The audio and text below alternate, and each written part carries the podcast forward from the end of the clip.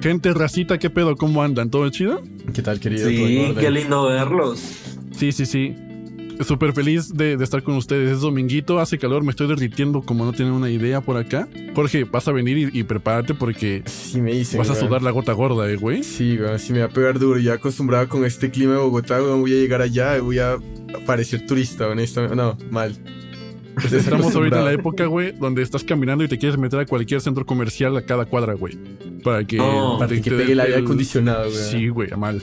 Rogando por aire acondicionado.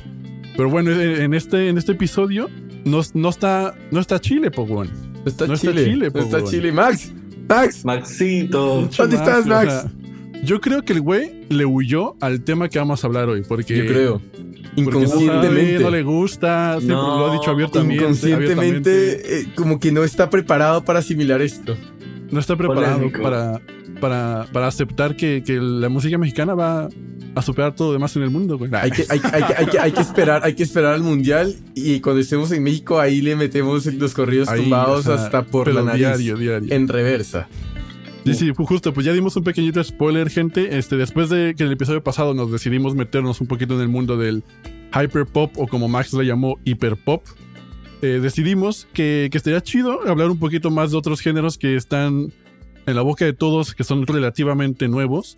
Y si bien el hyperpop es nuevo, yo creo que este género es aún más nuevo, más reciente o por lo menos nuevo para los ojos, para los oídos y los ojos del mundo a nivel internacional y que ha obtenido demasiado renombre, demasiado empuje por los, en los últimos par de años con artistas súper gigantes poniendo la música entre comillas regional mexicana en el mapa, ¿no?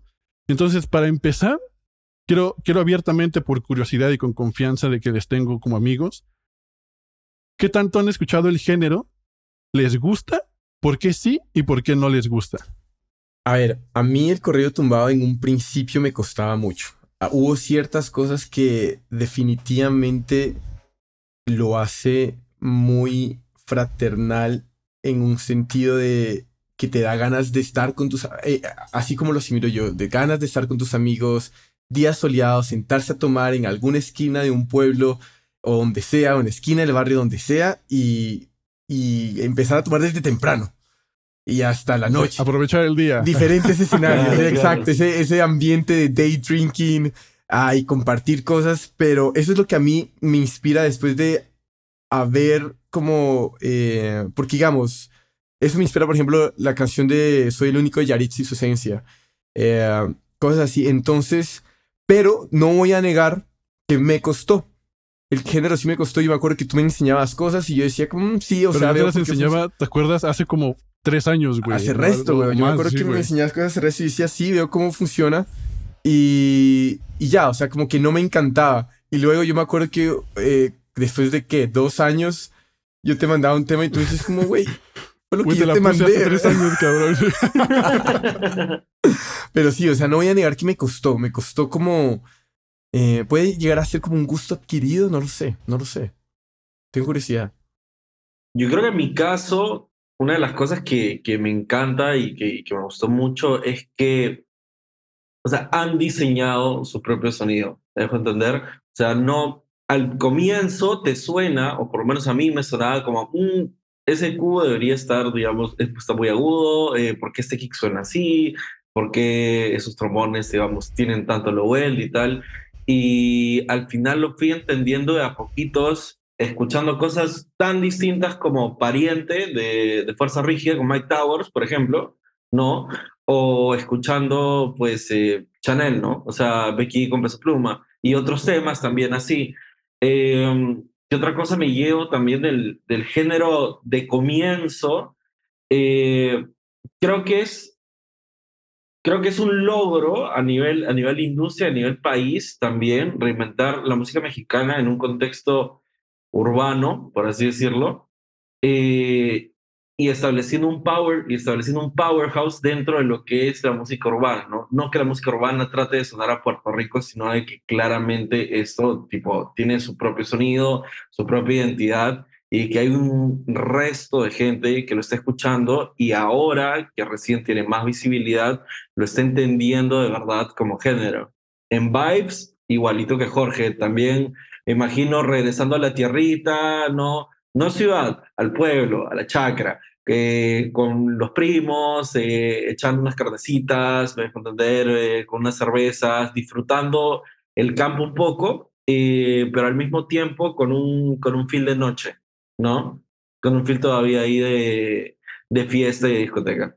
Es que en México las pedas son largas, o sea, empiezan a las 3 de la tarde para comida, o sea, y no empiezas con agüita, o sea, es chela de una con la miche servida y no paras, o sea, no tomas otra cosa más que chela, chela, chela, ya comiste, se empieza a calentar el pedo, que empiezan a poner musiquita y la mamada hasta, hasta el amanecer, güey, y la, a, full, y sentados bailando así, güey. Entonces, justo este episodio vamos a intentar eh, hacer que la gente entienda un poquito sobre el contexto histórico, los orígenes también del corrido tumbado, porque como bien saben, o sea, es un género, yo creo que sí es un gusto adquirido, pero en el caso de México, adquirido a lo largo del tiempo, porque este movimiento se ha venido gestando desde que México prácticamente se, vio como país, toda esta cultura. Entonces vamos a hacer un poquito un recorrido, ¿no? Este, para empezar, quiero aclarar a mi punto de vista personal y algunos mexicanos también compartimos, el término música regional mexicana es un mal término porque lo dio la industria gringa para abarcar todo lo que, lo que se ha hecho de música originaria en México. Es como, sí, pa. Es como, ¿qué es esto? O sea, porque hay, demasiados géneros musicales mm, en México, mm. por zonas geográficas, por contextos históricos, porque el territorio al final de cuentas es gigantesco que los, que los gringos dijeron, a ver, ya, ya, viene de México, es música regional mexicana para, para fines propios. Así como dijeron, tiene dembow y reggaetón, no nos importa nada. Mm. Entonces, ese contexto, a mí me gusta llamarlo como decir música mexicana al final de cuentas, porque está hecho en México, más no es como de... Y comparto un poquito en una entrevista que decía el, el CEO de, de Rancho Humilde, que queremos erradicar el término regional mexicano, porque eso nos limita a que solamente se va a escuchar en ciertas regiones o se va a hacer en ciertas regiones. Mm, mm. Y queremos hacerlo, pues ahora sí, internacional, ¿no? Y al final, este género, el, mexicano, la música mexicana, es súper complejo de hablar. No vamos a, no nos va a dar tiempo de, explicar todo. Porque tiene aristas. Igual o más historia que el rock, el nacimiento del blues, el nacimiento del jazz, del hip hop. Pero si vamos a mi punto de vista, vamos a tocar un poquito los temas más importantes para entender de dónde viene el corrido tumbado hoy en día, ¿no? Mm, mm. dentro del regional mexicano encontramos súper demasiados subgéneros. Igual interrúmpenme cuando quieran como decir, preguntar cositas, güey. Encontramos demasiados subgéneros, ¿no? Algunos siguen sonando a full hoy en día, otros ya no tanto, otros se escuchan más en pueblitos eh, mágicos, como le decimos en México. Pero como les decía, México al ser un país tan grande en territorio y población, esto hace que la música con los mismos instrumentos empiece a evolucionar de diferentes maneras y después estas creaciones por región se empiezan a mezclar entre todas. Mm. Entonces, dentro de la música mexicana encontramos los géneros más famosos como rancheras, mariachi, banda, corridos, duranguense, norteño. Pero después tenemos sierreño, tamborilero, son jarocho, son guajosteco, country en español, tex-mex, marimba, huichol, o sea, eh, y la lista continúa. Continúa. Y ven, una pregunta ahí, porque yo creo que ya has mencionado ciertos géneros que podrían anteceder al corrido tumbado y influencian al corrido tumbado. De esos géneros que mencionaste ahí, ¿cuáles están influenciando el corrido tumbado? Las rancheras, el norteño, los corridos directamente. Y bueno, toda la movida de movimiento alterado y hip hop de Estados Unidos. Ok. Que es a donde vamos a llegar. Y justo son esos géneros a los cuales para entender un poquito el contexto del corrido tumbado, de los que vamos a hablar un poquito, ¿no? Ok. este, La música mexicana empieza y surge derivada de la mucha influencia de la música polka proveniente de Europa, ¿no? En el momento de la conquista, eh, España y otros países, Francia, este, Alemania empiezan a tener demasiada influencia y empiezan a venir para acá, para México, para toda América Latina, bueno, el continente americano. Y pues con ellos traen instrumentos, guitarra, y acordeón. o sea, es muy icónico que en la música eh, regional mexicana haya estos instrumentos, ¿no? Pero, pues, la gente los empieza a aprender a tocar después de que ya están ahí como Nueva España, la chingada, empiezan a desarrollarnos como país, nos independizamos todo. Y llega un momento histórico en México que es de los más importantes, que es el, la Revolución Mexicana. Para ese entonces ya, ya estaban haciendo música los, los mexicanos ahí. Y surge algo que se le llama como bolero mexicano, que es una adaptación de la música polka, pero con sonidos e historias, eh, contexto histórico mexicano. Y este género empieza a funcionar como esparcidor de noticias a lo largo de la República Mexicana sobre la revolución. Porque, pues, o sea, ¿qué pasaba en el sur? ¿Qué pasaba en el norte, en el centro? Que ya, que ya este Pancho Villa viene para el norte, que, es, que Zapata murió, XYZ. O sea, entonces los boleros empiezan ahí a sonar demasiado. Y entonces se convierte en un tipo de música de pueblo, de cantina, donde se cuentan historias al final. Sí. Donde la gente va y justo como decían, se reúnen y escuchan la, la, rola, la, música del bolero mexicano. Claro, como para empezar a pasar noticias. Sí, sí había leído eso. Y ven, y tengo, digamos, tengo una pregunta acá porque eh, ya metiéndonos y pues devolviéndonos un poco a, a, a, como en historia y antes de la Revolución Mexicana, yo encontré dos tipos de teorías que relatan sobre los orígenes de, de los corridos como tal, el corrido tradicional mexicano. ¿sí? Uno es prehispánico y el otro que tiene completamente influencia del romance español. O sea, uno eh, habla sobre los cantos rituales al momento de hacer sacrificios, eh, porque también encontré una quote que decía de el dios de la guerra azteca, eh, Huitzilopochtli, sorry si lo estoy perfecto, perfecto. Pero, pero, pero que dice como a donde vayas, ve cantando. Entonces era una manera de generar expresión libre expresión a la, a la gente, al pueblo. Y la otra teoría es que, bueno, sí, que viene con los soldados de Cortés que trajeron el romance español en forma de corrillo o carrelilla andaluza. ¿Sí? Y esto se compara con lo que se terminó transformando en el corrido tradicional mexicano porque tenía similitud en los temas, tenía una forma rítmica, precisión también, digamos, en el tiempo en el que este romance se tornó en corrido tumbado, no hay, como en este momento no hay, pero sí había similitud en el verso que tenía como algo que se llamaba como verso de arte menor, que eran poemas de ocho sílabas. Sí, sí, sí. Entonces, ah. entonces, tengo ejemplos, traje ejemplos, por si los quieren escuchar. Bien, hay uno que es del romance histórico español y es titulado Ejército, y dice, de trompas y de tambores retumba marcial estruendo, que en las torres de Pavía repite gozo el eco, porque a liberarlas viene de largo y penoso cerco el ejército de César contra los contra perdón, el ejército del César contra el del francés soberbio. Y el corrido histórico mexicano, y ese se llama Corrido de Francisco Villa por Gilberto Vélez, dice, recogido por John Reed en la cadena Durango, aquí está Francisco Villa con sus jefes y oficiales. Es el que viene a ensillar a las mulas federales. Ahora es cuando, colorados, alístense a la pelea porque Villa y sus soldados les quitarán la salea. Sí, al final, o sea, es como un poquito, o sea, es justamente el ejemplo de cómo el bolero, la música mexicana empieza a funcionar para decir historias. O sea, Pancho Villa, que era para muchos un héroe revolucionario, para muchos otros, me incluyo, un crimen, criminal de guerra, de que se aprovechó de la Revolución Mexicana. Este, al final se cuentan historias.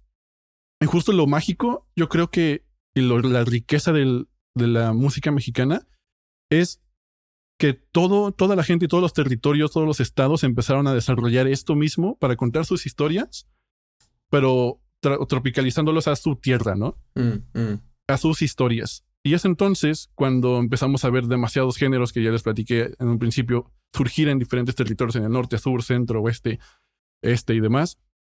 Pero el género que, que más se popularizó en épocas ya post-revolución es la música ranchera, que es una versión un poquito más avanzada que el bolero mexicano, ya con más producción, ya un poquito como más de dinero, ya encontrabas los guitarrones, ya encontrabas la guitarra, ya encontrabas una trompetita por ahí. Y este género, en un principio se escuchaba, como le decía, en cantinas, en bares, para la gente se empedaba con las historias, tragedias amorosas, hablaban de la vida campestre, de caballos, eh, de la revolución mexicana, de historias que sucedieron con los héroes, que, la, que, que se murió un niño en la esquina y demás. Pero como le empezaron a meter dinero, las grandes producciones, se, se empezó a volver súper mainstream y es en la época del cine, cine de oro mexicano, en donde grandes producciones y grandes canciones se empiezan a dar. Y es lo que da cabida, eh, cabida a las leyendas de, de, la música mexicana como José Alfredo Jiménez, Jorge Negrete, Pedro Infante, Chabela Vargas, Lucha Villa, Agustín Lara. Debido a este proyecto de inversión, este, bueno, para que se den una idea de cómo suena una ranchera, yo creo que la más famosa es Cielito Lindo, que todos la hemos escuchado. Sí, sí, sí. O sea, en diferentes versiones, pero al final de cuentas creo que Cielito Lindo surge así como una ranchera y demás, que la cantaban en todos lados. Y bueno, gracias a estas voces y producciones, la música mexicana se empezó a exportar a todos los países, principalmente de América Latina. Todos hemos visto una película de Pedro Infante. Y después también, gracias a la población que en un principio era mexicana, pero que se quedó en el territorio estadounidense después de que nosotros perdimos esa parte del territorio de Texas y California y demás, se empieza a exportar para allá. Entonces, desde ahí hay que poner mucha atención porque Estados Unidos va a jugar un rol súper importante en lo que son corridos tumbados. Sí, enorme. Eh, ya encaminándonos después como a los corridos, tenemos que hablar de un género que surge en el norte del país, justamente en la frontera. ¿En Tijuana? Que es este, el, eh, diferentes lados, o sea, entre ellos Tijuana, Nuevo León, Sonora, Sinaloa, mm, mm, mm. que es el género norteño. Que esto ya es un poquito más avanzado, más contemporáneo, nos saltamos demasiadas cosas que pasaron ahí en medio, como Juan Gabriel, que es un ícono de la música mexicana. claro. Y la mezcla con flamenco, con pop, con balada romántica y todo eso. Pero bueno, surge el norteño y el norteño es súper, súper importante, güey, porque esto al final de cuentas es la música que surge en el norte y que empieza a meter demasiado el acordeón el bajo sexto, que el bajo sexto, para los que no, no, lo conocen, es una guitarra con 12 cuerdas, una guitarra acústica con 12 cuerdas, que le es un sonido súper característico que hoy también lo vemos en los corridos tumbados. La gente dice, es que ¿por qué suena tan metálica la guitarra acústica? Es que no es una guitarra acústica. Es un bajo sexto. Pero, pero es acústico. Sí, pero como tiene dos cuerdas, hace que suene súper diferente. O sea, son, cuerdas, son cuerdas de metal de calibres un poquito más, más, eh, más cortitos, ¿ok? Pero son 12, claro, siendo duplicadas por 6, sí.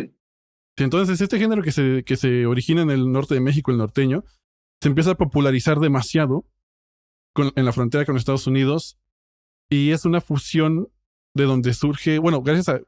Yo creo que el norteño, por ejemplo, es la...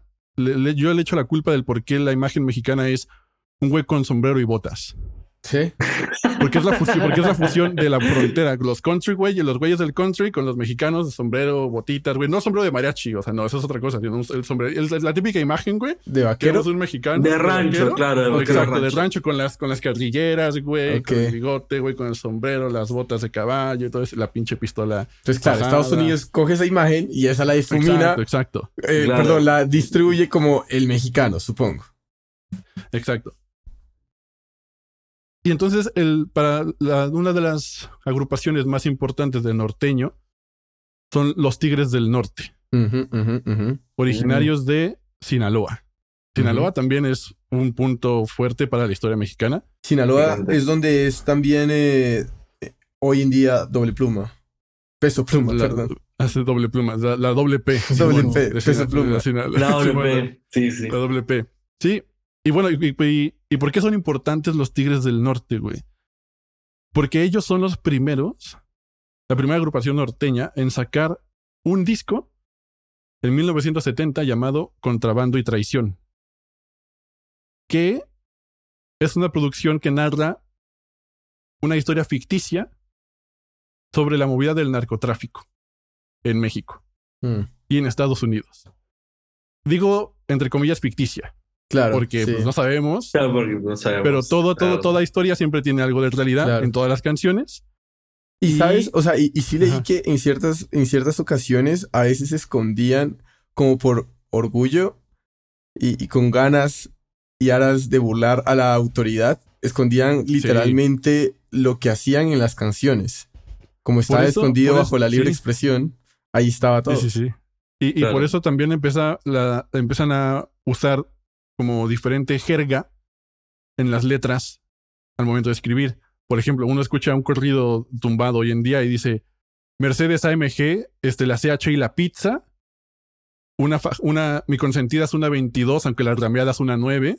Mm, o sea, mm. todos estos son, o sea, Chachi la pizza viene de, del el cártel del Chapo Guzmán, la chapiza. La una 9 y una 22 son armas de calibres diferentes de bala.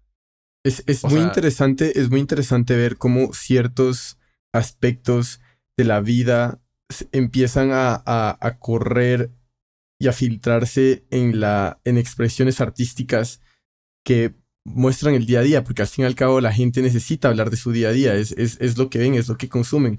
Digamos, es, es, es muy interesante porque a veces el contexto te obliga a expresarte de una manera artística que se esconde a la luz del s- en la luz del sol, enfrente de la cara de la gente que no quieres, que quiere que veas, pero es que está Sí. ahí. Entonces se me hace, se me hace poético esa parte, se me hace muy que- poética. Siempre, siempre, siempre buscamos la manera de salirnos con la nuestra, al final de cuentas. que la gente, sí, y, y buscar el, el que no nos opriman la libertad de expresión. Y como dices tú, es súper importante que la gente quiera narrar las historias que viven. Y sería muy hipócrita de todos los mexicanos decir que el narcotráfico no es parte de Ah, lo que muchas familias mexicanas viven. Mm, Sí. Y, y por qué censurarlo, güey. O sea, al final de cuentas es su realidad. Que está bien, que está mal, depende. Y creo que nadie tiene la superioridad moral para decir unas cosas u otras. Pero, güey, o sea, al final de cuentas es una realidad que se necesita ser contada Mm, porque la está mm, viviendo la gente. mm. Creo, creo de hecho, eh, o sea, con- concuerdo totalmente, pero hace, hace poco estuve leyendo, también había un artículo de CNN que hablaba de, de venta enorme de shows en general, de, de corridos zumbados, de, de música, de ese tipo de música en general, pero que también había un montón de presión tanto de gobierno como de ciertos sectores políticos por censurar en estados como Chihuahua o Sinaloa eh, este tipo de shows, sea los venues o sea los promotores, como poniendo multas por apología al crimen. En Cancún se cancelaron shows también, ¿no? Sí. Bastantes de estos, de los del Norte, es más uno. Entonces, eh, fácil, ¿tú nos puedes dar un poco más de insights de, de cómo se ve eso en, en la realidad? Pues, o sea, es, es un tema súper polémico y súper sensible para México. Y, y como, como mexicano también, o sea, lo- uno, uno lo sufre mucho. Este, Ujú. Sufre mucho o sea, cuan- eh, ver catástrofes, ver matanzas, ver todo lo que el narcotráfico, la parte mala, conlleva y lo que le ha hecho al país. Pero evidentemente también, a mi humilde punto de vista, como mexicano, es el hecho de que el narcotráfico siga es debido a que uno, que hay mercado todavía que ven, que compra eh, drogas, y dos, porque muchos jóvenes no ven otra salida para salir de la pobreza y Mm. prefieren vivir 5 o 10 años para comprarle una casa a su madre nada más, a vivir 80 en la miseria. Sí. Ah, Entonces, eh, yo creo, a mi punto de vista, si censuramos en un género musical como este, eh, si el gobierno lo hace, el, ¿qué, qué- pretende el gobierno? Mm.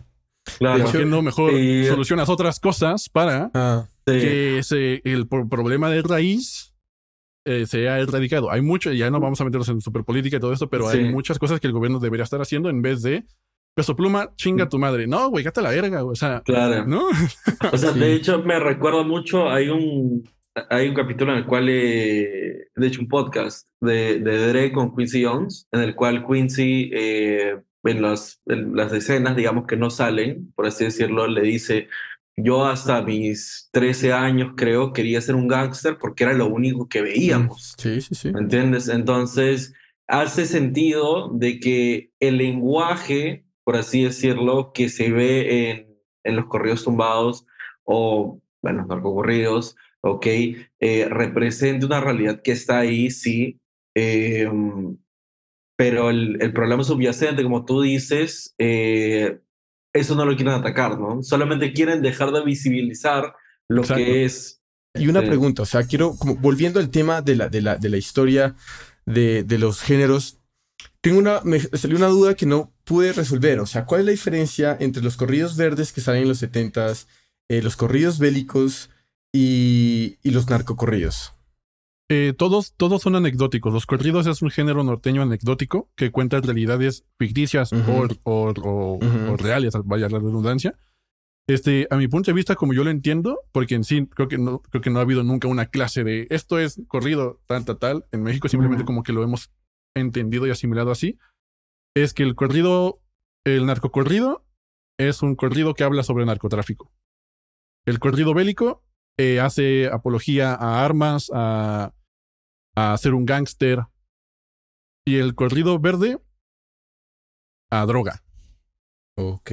Va, Ok. pero se celebra siempre, le entiendo la idea, por más de lo que, escu- de lo que he escuchado, se, se celebra siempre una anécdota por canción, una anécdota en particular de un, Sí. De un folk hero, como dicen, ¿no? O sea, Sí, o, ese es- o de una historia, o de una, no un héroe, un personaje. O sea, por ejemplo, hay un corrido que me gusta mucho, que es el corrido de Juanito, que habla acerca de, de un mexicano que se va de ilegal a Estados Unidos y lleva 14 años sin visitar su país.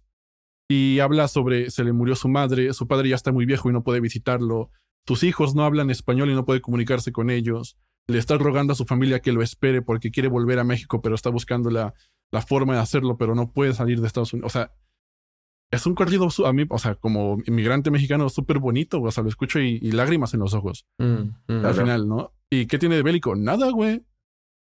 O sea, pero es un corrido. Claro. Sí. ¿eh? y, y- y volviendo un poquito como al tema de censura, el tema de censura siempre ha estado en México. Y justo con la salida de este disco de Contrabando y Traición de los Tigres del Norte, pues censuraron todo eso, el gobierno, ¿no? Esto no existe, en México es Chichen Itza y Cancún y bonito todo a la verga, ¿no? ¿Y qué provoca esto, güey? Pues esto Claro. provoca que como siempre en- en- en- en- se, se encuentre la forma de salir con el género a la, a la chingada sin hacernos, sin importar nada.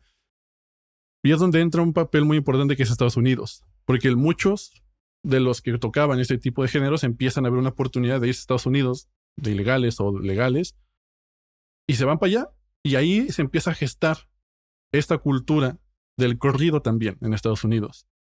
Y surge un personaje que es inspiración para muchos hoy en día mexicanos que están en el género, que no sé si lo han escuchado, que es Chalino Sánchez, que No, es ni idea. llamado No, ni idea. el, el rey de los corridos. Ujú, Ok. Y es un güey que desde niño, o desde, nació en, en México, no me acuerdo muy bien la, la- la zona, pero ahí en el norte. Desde joven se va para Estados Unidos de ilegal. ¿Y por qué decide cantar corridos este güey? Pues porque estando ya trabajando en el campo y todo eso, él y su primo o hermano, no me acuerdo muy bien, se meten a trabajar como eh, dealers y como coyotes. Coyote es aquella persona que eh, mete a, mi- a migrantes de forma ilegal a Estados Unidos. Y una vez, en un hotel, él abre la puerta y ve a su familiar, a su hermano, su hermano asesinado, porque hubo una traición en una de esas movidas malas, chungas. Y esto lo inspira a él para empezar a escribir canciones. Empieza a escribir canciones, empieza a tener repercusión, saca discos y en Estados Unidos recibe un, o sea, el güey era famosísimo el cabrón, empieza, Mm. y, y hace una gira por Estados Unidos y después decide, bueno, recibe una invitación para tocar en Sinaloa, que creo que es de donde, justo donde, es, donde él era. Ok.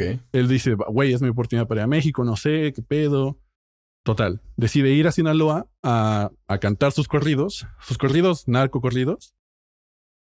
Y en el concierto, güey, hay, hay video, cabrón. En el concierto, este, el güey está cantando la chingada y después se acerca un güey, un mesero, le da un papelito. El güey ve el papelito y se le ve en el video como la cara de poker face, pálido, güey, así, ¿no? Y sigue cantando. ¿Qué decía el papelito? Era una amenaza de muerte. Que no iba a salir vivo de ese lugar. Te trajimos acá para algo.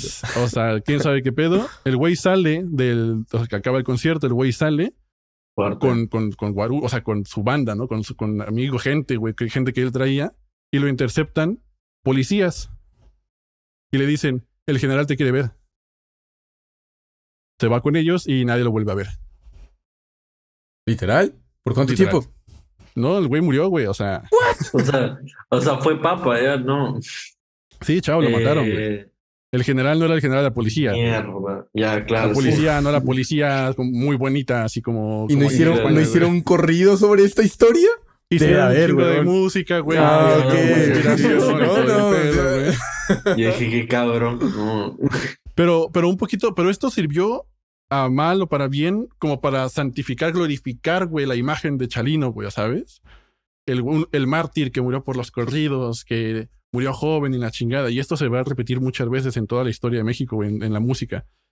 Y como este güey logró tener tanto ímpetu y tanto empuje, güey, en Estados Unidos, evidentemente, en Estados, Unidos los mexicanos, los mexicanoamericanos empiezan a asimilar esta cultura como suya también.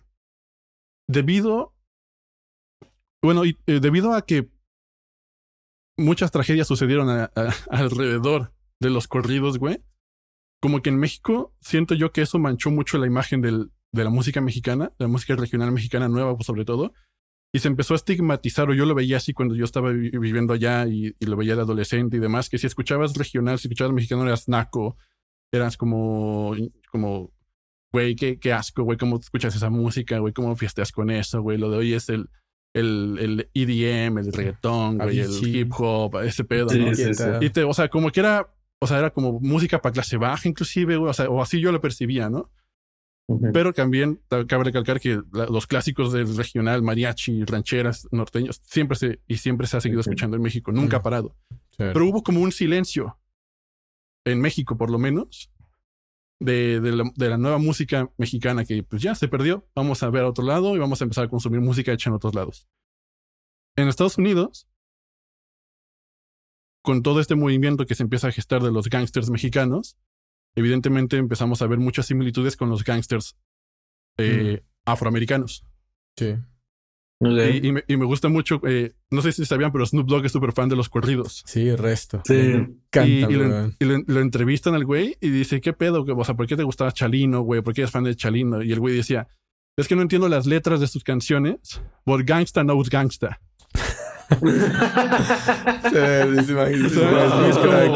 Y sí, güey, o sea, si, uno, si uno se pone a analizar, güey, hay muchas similitudes entre el estilo de vida del rapero afroamericano al cantante de corridos mexicano. El estilo de vida es el mismo, güey. Naces, estás en una situación socioeconómica mala, ves una oportunidad en el mundo de la droga, te metes ahí, te matan de joven, pero viviste como rey y después hay anécdotas y hay canciones y hay toda un- una cultura, un movimiento que se gesta alrededor Ujú. de este pedo, güey. Sí, Claro. sí, sí, sí, sí, sí, sí. Y es que, y, y- Es y ahí empieza vuelta. como a relación, digamos, esa, esa comparación, esa analogía que hiciste entre el gángster que hay de Estados Unidos y el gángster que es eh, mexicano, eh, leyendo un poquito como la, el origen, la, la etimología de la palabra del corrido tumbado, bueno, corrido como tal, al parecer debe ser como un poema cantado, pero el tumbado viene de todo lo que es eh, los carros engallados, alusión a, a México, ¿no? Que eran tumbados porque a diferencia que eh, los carros engallados en Estados Unidos tenían que ser rápidos, tenían que ser eh, camiones o camionetas súper grandes, así, bien aparatosas. El tumbado, el, el lower ride que llamaban, era un carro bien pegado a la- al piso, que andaba Claro. supremamente lento, pero estaba supremamente bonito. Entonces, era más que todo, uno, digamos, ese Estados Unidos era como la finalidad, era la velocidad, pero este estaba pensado como para la contemplación y de alguna u otra manera generar como ese, ese choque eh, de protesta, porque como el carro va lento, generas una estrategia de, de, de protesta ante una sociedad que va rápida. La Sí. gente te voltea a ver, güey, porque, porque este Claro, güey está sí, la lento, gente- güey, dice. Exacto, exacto. La Entonces, este, la este esa. ride, este carro tumbado es, es va lento, es de contemplación para que la gente lo observe, para que te miren. Claro, y es más, eh, ahorita entramos ya al tema de, de Estados Unidos también. Eh, no sé si ya toca, ¿no? Hablar de, de Natanael Cano. Pues justo, o sea, Sí, es que si se fijan, o sea, durante este, como este espacio que se sintió vacío de, de que ya no están saliendo íconos de música mexicana, güey, como tal, o sea, los Tigres del Norte eran como los últimos que estaban como a full, ahí por ahí intocable, este, Va. pero o sea, la nueva escuela como tal, como que no había nadie, güey, no había un nuevo Vicente Fernández, no había un nuevo Claro. Juan Gabriel, no Pepe Aguilar por ahí, güey, pero no llegaba, o sea, a mi punto de vista, a, Y él no, a- tenía, a él no tuvo como, México. Le queda él no tuvo como un conflicto con, con Natanael, Pepe Aguilar. Sí, sí, sí, sí, ya, pero esas son mamadas. El- ¿sí? mips. Sí.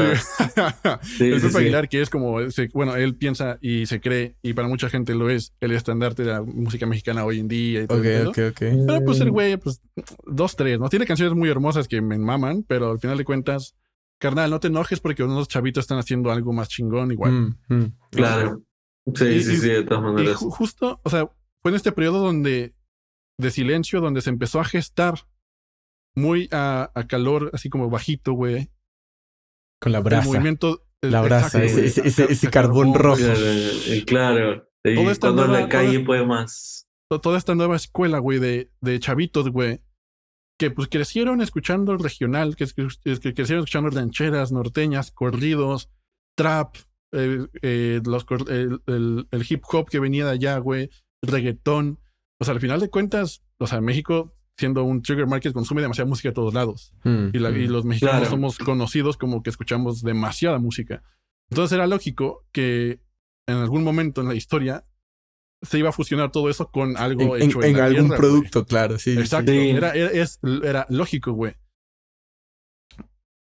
Y es entonces ya cuando surge como tal los corridos tumbados. Pero el término corridos tumbados nace porque Natanael Cano fue el primero que los llamó así. Y, y es Sí. conocido como el, papá, el padre de los corridos tumbados, porque fue el primero que. pues, en, en sí son corridos, güey. Pero, como, pero ya como el güey dijo, no, yo hago corridos tumbados, y ya empezamos a ver diferencias a un corrido tradicional, eh, que por ahí no- vamos a hablar en producción después de esto. Pero antes de hablar de Natanael, güey, José, quiero mencionar un güey súper importante que se llama Ariel Camacho. Ok. Ariel Camacho, igual, lamentablemente falleció a los 23 años en un accidente automovilístico. Uf, Este, pero el güey creo que sacó un disco Ok.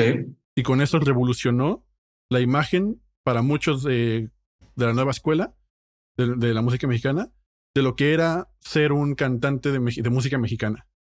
¿Por qué? Porque ya no ostentaba el charro macho mexicano alfa en caballo con botitas y el traje bien, bien bonito y todo, porque si se fijan, la música mexicana todos así como arregladitos, güey. El güey era así, con sombrerito, güey, pero una ropa, o sea, una camisita un poquito más moderna, güey. Tranquilo, jeans, güey. La- las producciones no estaban tan, tan a tope, con un chingo de producción, guitarrita y el güey cantando. Y con dos temas que recomiendo mucho que la, que la gente escuche, Hablemos y El Karma. Este güey, y lo dice Natanel Cano, y lo dice Cristian Nodal, por ejemplo, también, sirvió para ellos el ver que ellos podían, como jóvenes, güey, como güeyes que no, se identificaron mucho con la imagen de este charro mexicano, hacer música mexicana y vestirse y hacer lo que ellos quisieran, güey. Entonces también influyó mucho eso. Y ya es cuando surge, pues, el fenómeno Natanael Cano, que fue la primera persona que como tal define los corridos tumbados. ¿Qué quiere decir José sobre Natanael? No, decía, eh, bueno, primero, importante como definir que es él el primero que como acuña el término, ¿no? De, de correos tumbados. Y segundo, entender, eh, hasta donde yo entiendo, Natanael eh, es First Generation Mexican, ¿no? O sea, Natanael creo que nace en San El Diego, güey, el güey es de Sonora, México. de Sonora, ok, va. Eh, Después ya se pues, decide que- irse para el gabacho, Claro, de ahí después. se mueve. Eh, hablar un poco también de- del hecho de que, por ejemplo, cuando, cuando veo a otra gente tratando de analizar lo que, lo que hizo Natanael, dicen como, es que es natural, o sea, vienes viviendo con una idea de lo que es la música mexicana porque te lo llevas con la familia, ¿ok? Y te encuentras en el hood allá eh, con la música urbana, digamos, eh, anglo, ¿ok? Es natural que suceda eso y es muy importante de que suceda en ese territorio en específico porque, déjame confirmar esto, sí, en lo que tengo en notes, es la última vez que hubo un censo, 18.9% de la población de los Estados Unidos es mexicana o First Generation Mexican, ¿no? Entonces... de los, de es los, de los contados, güey. de los contados, claro. Entonces es un resto de gente eh, con la cual, pues, eh, eh, se pueden identificar, o sea, que se pueden identificar con ese tipo de música, ¿no?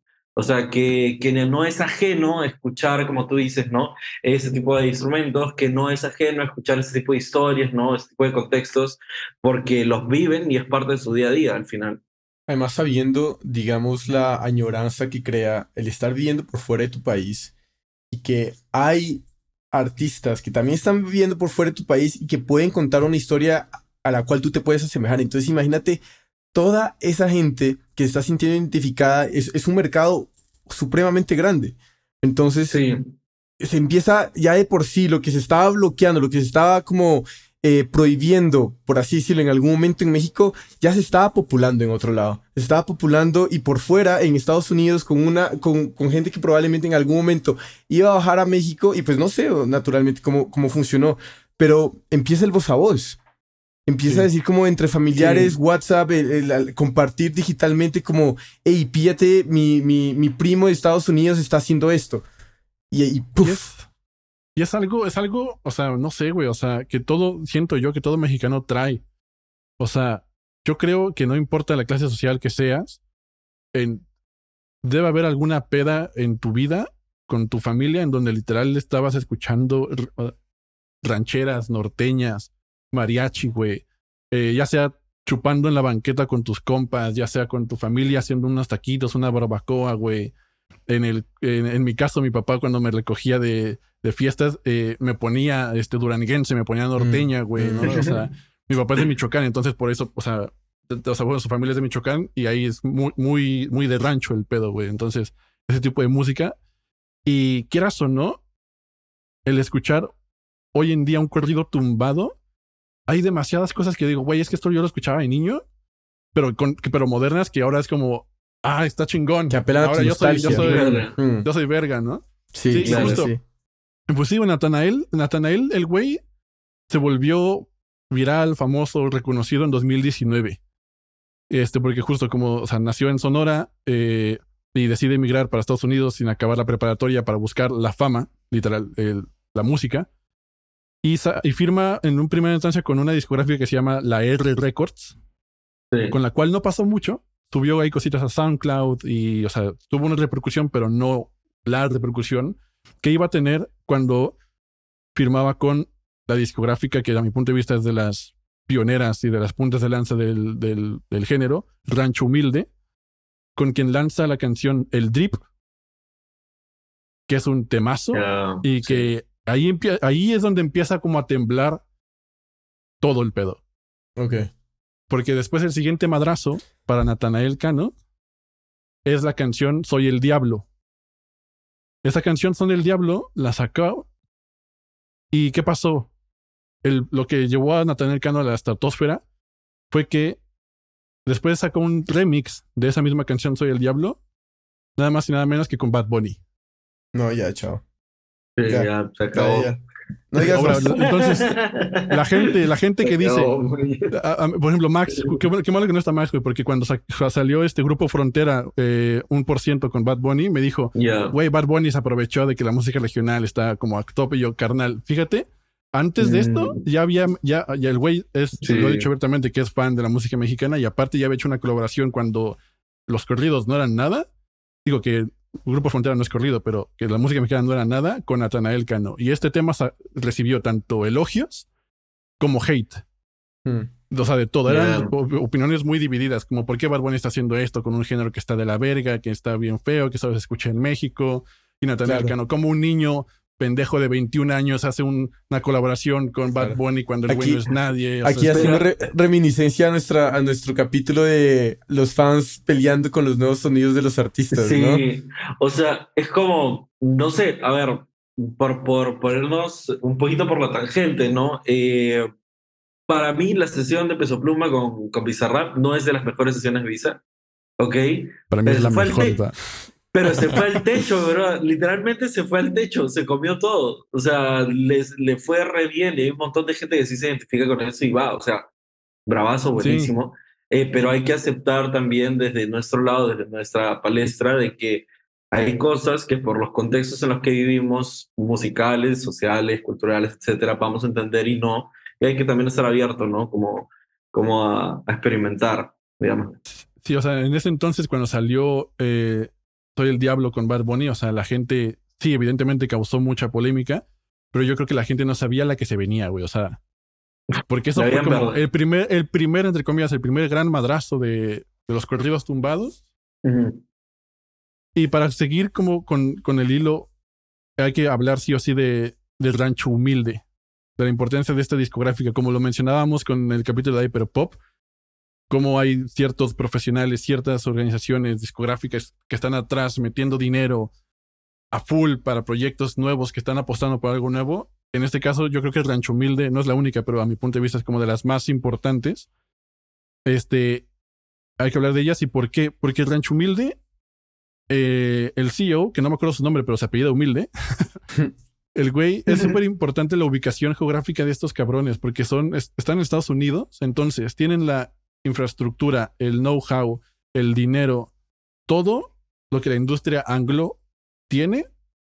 Y por otro lado, tiene la cultura mexicana, el talento mexicano, la garra, entre comillas, la garra mexicana de querer hacer cosas, de vamos a sacar rolas, no nos importa un culo lo demás, que, que al final lo fusiona con visión y es donde empieza a apostar con artistas del, del, del tamaño de Natanael Cano, de Fuerza Régida, en su momento Junior H, güey, o sea, que hoy en día, no por algo estos tres artistas están ahorita como en, en, la cima de la música mexicana y a nivel internacional, o sea, todos, aunque no lo sepan, han escuchado una canción de Natanael, de Fuerza Régida, de Grupo Frontera, de Junior H, o sea, todos.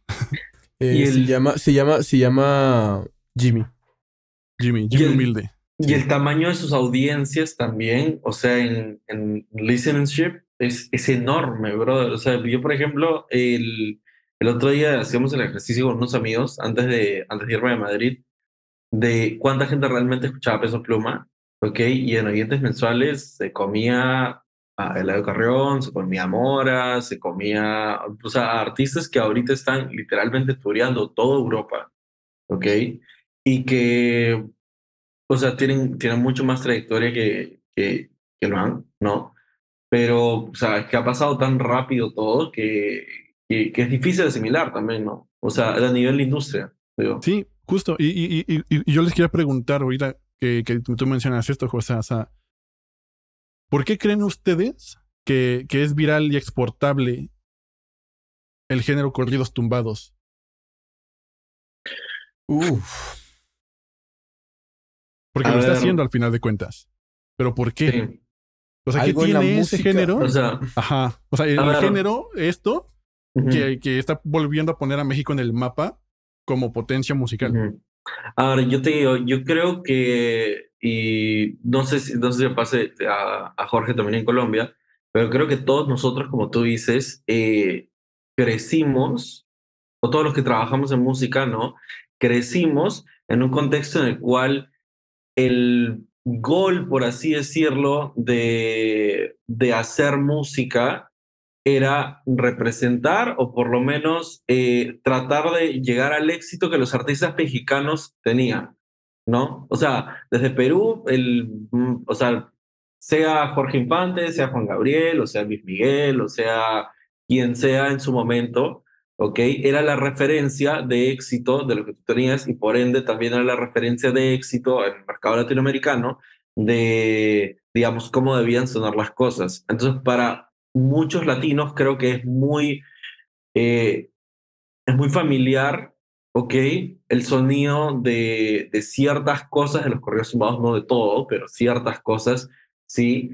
Y por el otro lado es o sea, eh, que en algún momento lo escuché, no me acuerdo de quién, eso es como, la raza somos los más. O sea, la gente que está escuchando eso no es, eh, la, la, mayoría de gente que está escuchando eso no son las clases AB, que digamos tienen un perfil un poquito más aspiracional, sino es el hood, el pueblo, o sea, la gente. Y eso es lo que hace al género en volumen tan grande, ¿no? Ahora, para verlo exportable y tal, habría que ver pienso yo en, el caso de Europa, porque en Estados Unidos más o menos ya tenemos una idea, ¿no? Eh, hay que ver cómo reaccionan las comunidades de latinos al, al, género, que de momento parece que va súper bien, ¿no? Yo estoy eh, poniendo diario en mi balcón con todo el sonido a full para que la gente ya se acostumbre. yo, lo, yo tiraba un par en la oficina y era como, oye, ¿qué es esa vuelta? Pero sí, sí, sí, está chévere. Yo creo que algo hablando un poquito como más de, del feeling y el mood que puede llegar a generar, es bien liberador. Es bien liberador. Eh, los, es también muy intrigante. Porque como dices, o sea, tiene elementos musicales. Es un cóctel de elementos musicales que da, da, da curiosidad preguntar qué es, porque suena así. Hay sonidos que no necesariamente estás acostumbrado, o sea, desde las cuerdas que estábamos hablando que pueden llegar a sonar más metálicas, también la voz con la que se canta es diferente. ¿Sí? Sí, sí. Es, o sea, es, es una voz seca, es una voz como De si, hecho- sin que suene mal, pero es como si no me importara que estoy cantando, lo voy de a hecho, hacer. ¿sabes qué, güey? O sea, de hecho, se canta, güey. O sea, es un género. Después de que a mucho, hay muchos géneros en el mainstream hip hop reggaetón donde no se canta, güey. Es autotune, o es rapeo, Mm, es ujú. rima, pero aquí en los corridos tumbados se canta. Es y- muy interesante. Y, y, y la cantada es súper importante en México. Jorge, vas a- Jorge va a estar en México en, en- próximamente. Y ahí De vas a ver cómo, o sea, en, o sea, si tienes la oportunidad de ir a una cantina y demás, o sea, el- la peda en México es te sientas, bebes y cantas. Es muy interesante, Así, weón, O güey. sea, pero, pero quiero, quiero recaer al, al, al- porque Natanael, Natanael tiene el, el, el mismo como, como técnica que es, es una voz seca, pero suena bien. Es una voz incluso, o sea, desde mi lado yo la siento como, y, y suena bacano porque es, suena una voz dolida, Desganada, como Desganada, abatida. pero muy atractiva, weón. Es muy atractiva y quieres seguir escuchando y quieres seguir que te cuenten eh, y quieres poner la siguiente canción. Y, y- y- y- musicalmente hablando, tiene muchos elementos, detalles, las guitarras, los acordeones, los, los aires a veces que se utilizan también. A mí me encantan los aires. Entonces cuando entran los trombones, entran las trompetas, es, es muy atractivo que todo eso pueda encajarse en una sola canción sin que suene saturado. Bueno, sí va a sonar, va, va a sonar más lleno, pero sigue siendo digerible. Y, y cómo, cómo, de forma graciosa, no hay percusiones Sí. como tal en una alineación de corridos. Qué interesante, tumbados. exacto, no tiene Sí. percusiones. Pero se siente un ritmo todo el tiempo verguísima que Sí. te está haciendo como. O sea, así, güey. Como saltando, güey, un poquito este aire Claro. urbano, güey. Así. Están cuadraditos los manes. Con el sí. tololoche, o sea, el tololoche y la guitarra son eh, los instrumentos que llevan la- el, el ritmo, la percusión, pero no son instrumentos percutivos al final. Una Claro. pregunta, ¿por qué es eso? O sea, y, y, y, y lo, ahorita pensando, y puedo estar equivocándome acá, pero eh, quiero simplemente como hacer una, una, una assumption así, a ver si le pego o no le pego, pero puede ser como la forma en la cual la música mexicana ha sido tocada, porque mucha es de pie, y llevar una batería puede no tener sentido. Sí, sí, de- dentro de los géneros eh, que comentamos muy brevemente, que mencionamos, o sea, el norteño es el único que puede llegar a tener como tarola, batería, percusiones, Sí. aparte de muchos otros, pero sí, o sea, los formatos de música mexicana, uno va a las cantinas y no hay percusión, porque, o sea, uno ve una, una alineación, por ejemplo, de mariachi, que es la más conocida a nivel internacional, no hay una Ujú. batería, no hay una percusión, no hay maracas, claro, es como, no, porque todo lo lleva el bajo, el guitarrón, el, eh, este, el acordeón, la voz. ¿Por qué? Porque aquí, en la música mexicana, lo importante es la cantada. Mm. Lo importante es que se escuche la letra, que se conozca la canción, eh, lo que quiere decir, que sea cantable y que todos nos podamos sumar a cantar la rola. Y tú vas, güey, y pidas una canción a un mariachi que está en una cantina y vas a ver cómo tu mesa va a cantar si pediste una buena canción. Y vas, y vas a ver cómo las mesas de al lado van a cantar contigo. Y después Digo. sales y vas a salir hasta el culo cantando.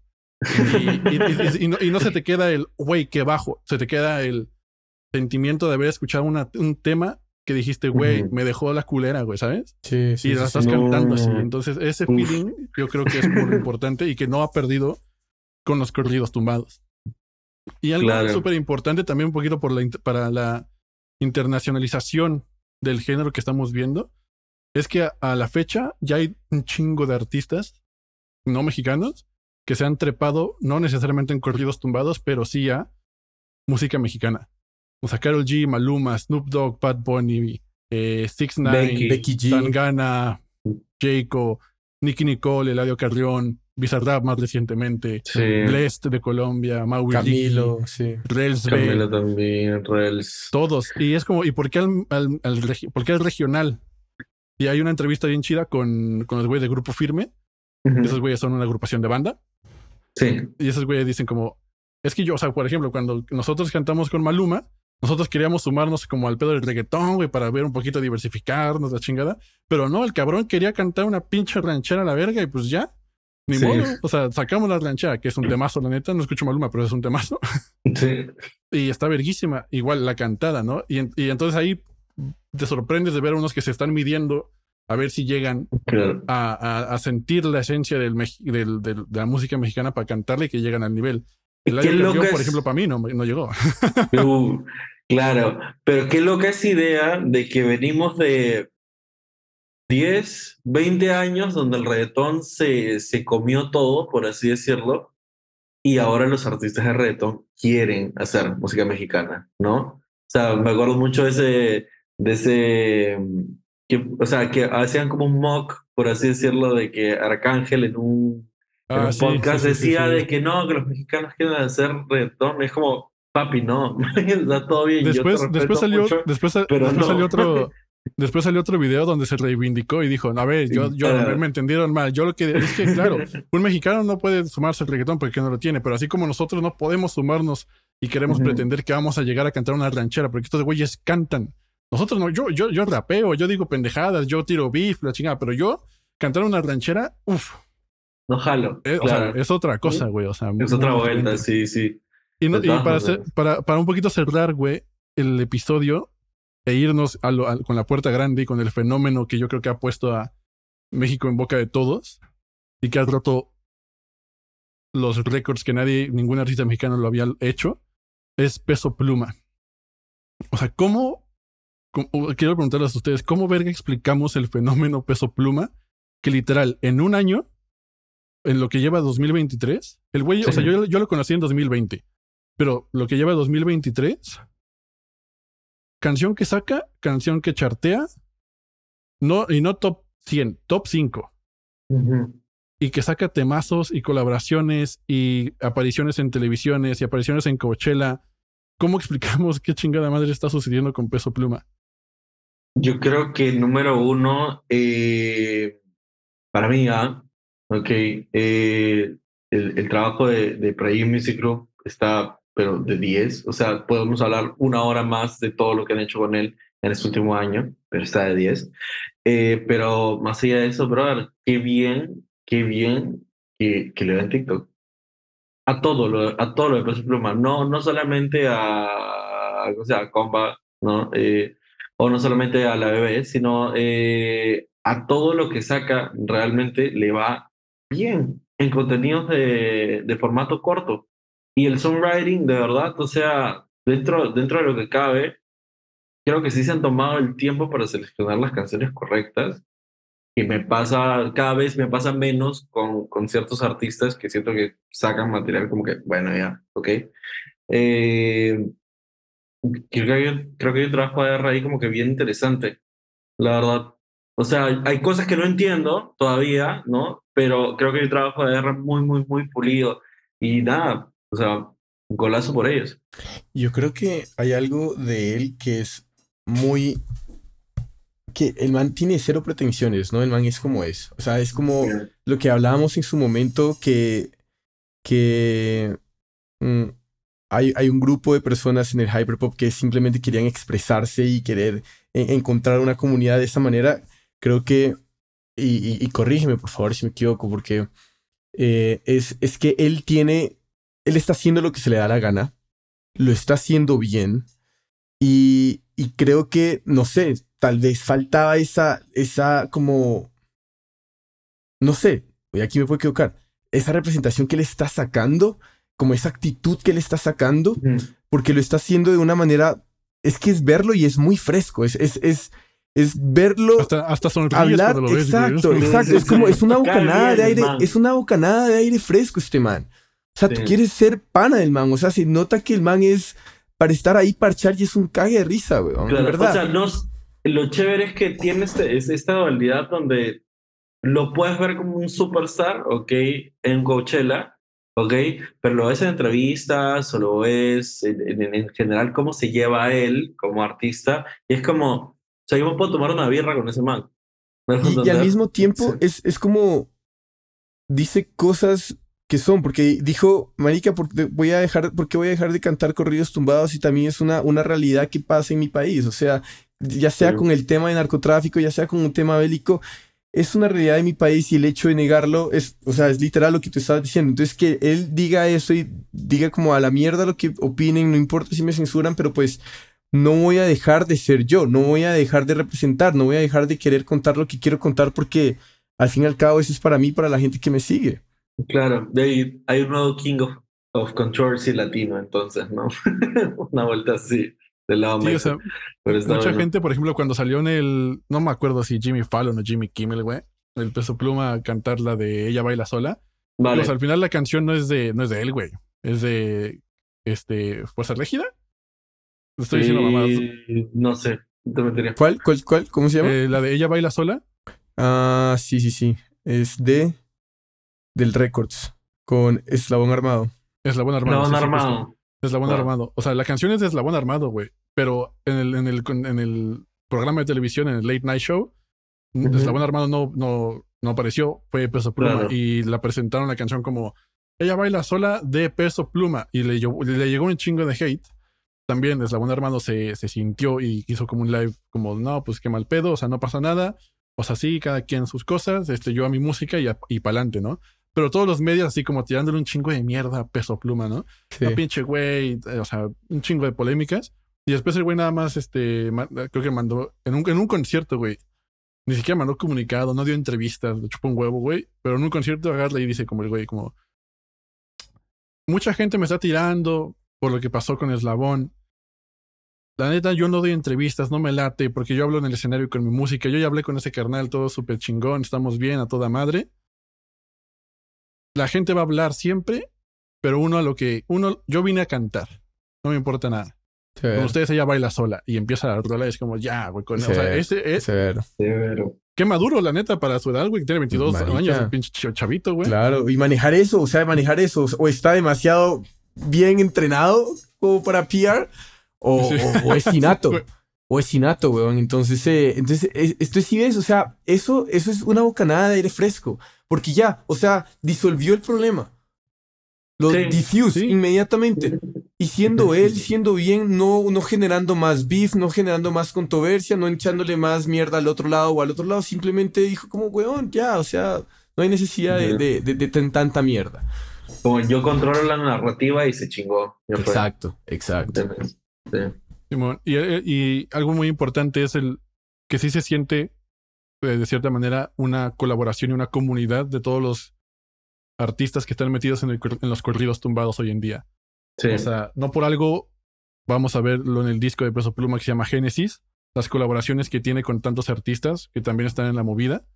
Junior H, Natanael Cano, que también, o sea, para mí, lo que son Junior H, Fuerza Régida, Natanael Cano y Peso Pluma son los cuatro principales de los corridos tumbados hoy en día. Y que los, creo que los cuatro están en el disco Génesis que va a salir esta próxima semana. Va a salir el disco de Natanael Cano. También por las mismas fechas. Entonces, o sea, se siente como una comunidad que no están peleados, que no están compitiendo por quién va a chartear quién. O sea, es como, no, cabrón, vamos a agarrarnos de las manos y vamos a, vamos a llenar ese top global con música mexicana. vamos a, vamos a hacer no, regional. No están midiendo, están empujando la troca todos juntos. O sea, es contra el mundo, básicamente. Sí, sí, sí. Que el regional mexicano deje de ser regional. Así como dice eh, Jimmy de, del rancho humilde, güey. O sea, al final. Claro. Pues nada, para, para cerrar, una predicción leve. ¿De? De ustedes. Ah, pero con y, Y también mía, de, de. ¿Creen que los corridos tumbados o la música mexicana llegue a posicionarse igual o más que los géneros como el reggaetón o el hip hop en su momento? a nivel internacional? ¿Sí, no? ¿Y si quieren decir por qué? O si no, ya depende de ustedes. Yo digo que sí porque soy mexicano y a huevo nos lo merecemos. Súper sesgado la chingada, pero... yo tengo la razón, yo tengo la razón, yo tengo la razón. y vivo México, cabrón. Eh, bueno, o sea, a mí me gustaría... Yo, a ver, yo pienso que probablemente esta música mexicana, esta nueva oleada, puede ser, puede ser ese nuevo. Ese nuevo sonido que la industria estaba necesitando hace un rato. que todo el mundo, no, que el Sí. reggaetón, que el reggaetón, que el reggaetón, bueno, que el reggaetón está arriba, está abajo, la música latinoamericana, ¿dónde está? Y como en este momento salió Peso Pluma, tiene una viada, o sea, este man va a 300 por hora. Si lo siguen haciendo bien, si se sigue como, o si sigue haciendo lo que está haciendo, porque ya de por sí lo está haciendo bien, yo creo que puede seguir escalando y seguir escalando y no tengo ni idea hasta dónde puede llegar a ver. Y eso es lo que me genera intriga, eso es lo que ahí veo como un, una, una cortina. Pero veo que puede, que hay más, veo que hay más y sí me gustaría ver eso, salvo que venga otro género, yo qué sé, de otro lado y diga como, ah, ah, y pum, se mete así Toma. otro, otro, pela- Ah. otro peladito, otra peladita que salga con una voz y, y toma el mundo por sorpresa. Pero por ahora Claro. yo diría y pondría la apuesta como está eh, en, en, en esta música mexicana porque tiene los ídolos, tiene la narrativa, tiene la música y, y quieren más. Que o sea, que más- lo más importante es que tienen la visión, o sea, saben qué hacer con la viada que tienen ahorita, que es, Ujú. por así decirlo, lo más peligroso. Y lo más peligroso es con el sentido de que estos manes saben lo que quieren hacer y saben para dónde van. Entonces, yo diría que con esas energías enfocadas allá, yo creo que sí, o sea, yo creo que se puede posicionar y se puede posicionar más duro. Ya, para mí, eh, para mí el género número uno, yo para quedarse, o sea, no en el próximo año no es como que vamos a decir, ah, bueno, ya fue, no, ya se pagó la vuelta, no. Creo que, creo que queda ya eh, como estableciendo la identidad de lo que va a ser la música, la música urbana de México probablemente en los próximos años. Pienso, pienso honestamente de que el próximo paso es el próximo año Europa es consolidar este año lo que es América Latina y, y Güey, Estados Unidos que lo este- están haciendo. Nodal, perdón que te interrumpa, Sí. Nodal vino al Wissing un día, lo Sí. reventó, sold out. Ya. No mames, la- o sea, digo, también, hab- habemos un verguísimo de mexicanos acá en Madrid. Sí, no Pero- pero, güey, Pero hasta Nodal se, se cagó de la recepción que tuvo Madrid de ver a, Sí. a- a este cabrón, ¿no? En, en una- en unas semanas viene Alejandro Fernández, otra Sí. al Wisin igual. sí. Digo, son estos güeyes son rancheras, son mariachi y todo eso, ¿verdad? un poquito más digerible para Europa. Pero yo estoy de acuerdo contigo, José, de que necesitan. Para mí, es que para mí la idea es como, yo lo veo este, este año, lo veo, por ejemplo, con artistas como, como Toquilla, que está tocando en Dur, en Bélgica, o está tocando en la Palacio París, o está tocando en Primavera. Parte porque es una, o sea, porque sí, los temas están funcionando, parte porque es una figura controversial también, y eso llena, o sea, llama mucho, güey, a- de manera mediática, ok. Eh, pero creo que es porque la marca es fuerte. ¿Me dejo entender? O sea, lo que, lo que creo que va a pasar en el próximo año es que la marca, como la marca de cada uno de estos artistas, se va a ir haciendo fuerte más allá de México, Estados Unidos, América Latina, y que el próximo año es muy probable que veamos ya eh, tours, no te voy a decir de 30 fechas, ¿ok? Pero quién sabe, 12, 15 fechas en Europa, ¿ok? Fuertes, de, sea de Natanael Cano o sea de, de Peso Pluma, ¿me entender? Y, y A mí, estaría a mí me encantaría, güey, ver eh, lo que en México son como jaripeos, este, un formato que es la banda en medio, ¿Va? como tipo coliseo, güey. Y la gente alrededor. Como ¿La lo que banda en hizo, medio? Ah, eso no fue lo que hizo Maluma, eso no fue lo que hizo Maluma con... No sé, Eh, este pedo es en, en México es es como, como- tipo en plan rancho, güey, con donde están los caballos Ya. y la chingada. Alrededor la gente y en medio a nivel piso, tipo Ajá. gladiadores, güey. Pero tipo, Toda la o sea, banda. si, si hicieras algo así en, no sé, en Madrid, Güey, entonces yo- en la, en la es que plaza de ventas, una cosa así, no sé. Traer ese, traer ese pedo aquí a España y que trae una pinche alineación pasadísima de verga. Es que estoy soñando, güey, por favor, háganlo. O sea, Peso Pluma, Juno Wow. H, Eden Muñoz, este, Fuerza Régida, Grupo Frontera. No mames. ¿Cuánto pago, güey? Todo, güey. O sea, dejo de pagar la renta y voy a ese pinche concierto. Va de una, te acompaño, te acompaño, te acompaño. Güey, o sea, ese, ese cartelote, güey, no mames, sí, o sea, no, no chinga tu madre, güey. No, sí, es una Pero locura. también estoy, pero, eh, por ejemplo, viviendo en España, Ya, sorprendentemente sí he, escuchado en las calles eh, Peso Pluma, Yaritza Esencia, eh, Grupo Frontera sí. y Anodal. O sea, caminando en las calles que alguien nos está escuchando por alguna ventana y demás. En clubes eh, hemos escuchado la de Bebé con Peso Pluma. Sí. Pero de ahí en fuera, todavía noto a la gente como que, ¿qué es eso? Mm. Es que creo, es que creo que es el tema de, de acostumbrarte un poco a que, a que ese sonido nuevo esté en el club. O sea, ya si vamos a hablar de, de, ¿cómo se llama? De normalizar un poco la escuches, ok, ya, radio, todo bien, de streaming, si quieres, Es que ¿no? deben entender que Pero- esta música de- es para un- una peda distinta. Una Exacto. peda a la O mexicana. sea, para que entiendan, yo creo que ese es, ese es el gran reto, ¿no? Es diseñar, no sé si diseñar las canciones o diseñar la experiencia de tal manera de que entiendan, así se juega con reggaetón, así juegas con corridos, me dejo entender, y ya, ese chingón, o sea. Y ah, es- era con Grupo Firma, el, el concierto que tuvo Maluma en el Atanasio y Gerardo, que se pegaron una borrachera, weón. Güey. Era en el centro y la gente alrededor, weón. Eso metió gente a lo que marca. Es que, no, es que no saben lo que es una peda con esa música en México, güey. Y es que no, y, y es que ahí, ahí tomaban como ellos mismos, diga, Grupo La Firme, gente le invita Maluma, el, así. el pisto, güey, y todo. Tú ves así bajándose las botellas, güey. O, eh, o sea, una forma, una locura, güey. O sea, yo creo que co- como uniéndome a la conversación de ustedes, ya esa, esa gente que falta en Europa por eh, empezar a consumir la música, porque ya de por sí hay audiencia, ¿sí? Que es Sí. como la gente que le gusta. Pero ya lo otro, lo que queda es estrategia, weón. Es estrategia, Sí. llegar con una, una colaboración, llegar con un sync, llegar, o sea, ya es simplemente con un dedito empija- em- empujar esa fichita de dominó y y ya es cuestión de tiempo, es cuestión de tiempo, pero también, o sea, eh, apoyo la, la, la noción de, de José. Próximo año es ya que eso se, sea lo natural en Europa. Próximo año Europa, papá. Pues esperemos que así sea, sobre todo yo, para que por, se me haga ver un conciertito de esos, güey, es que yo sufro mucho. Yo sufro Vale, mucho que no puedo verlos en vivo estando acá, güey. Pero, No. pero ojalá.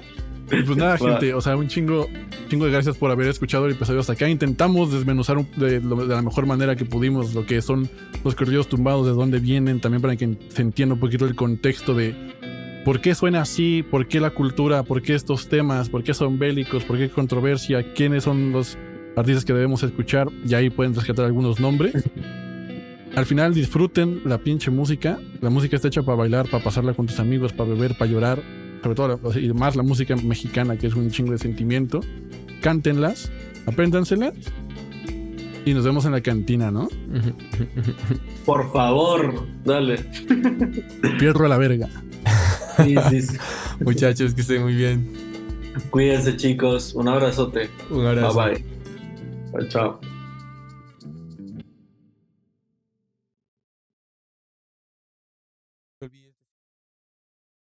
chao. Que sea. ¿Te gustó el capítulo? No olvides recomendar al grupo de amigos. De mejor manera y la manera de que sigan. Puedes encontrar en Facebook podcast. Cualquier podcast.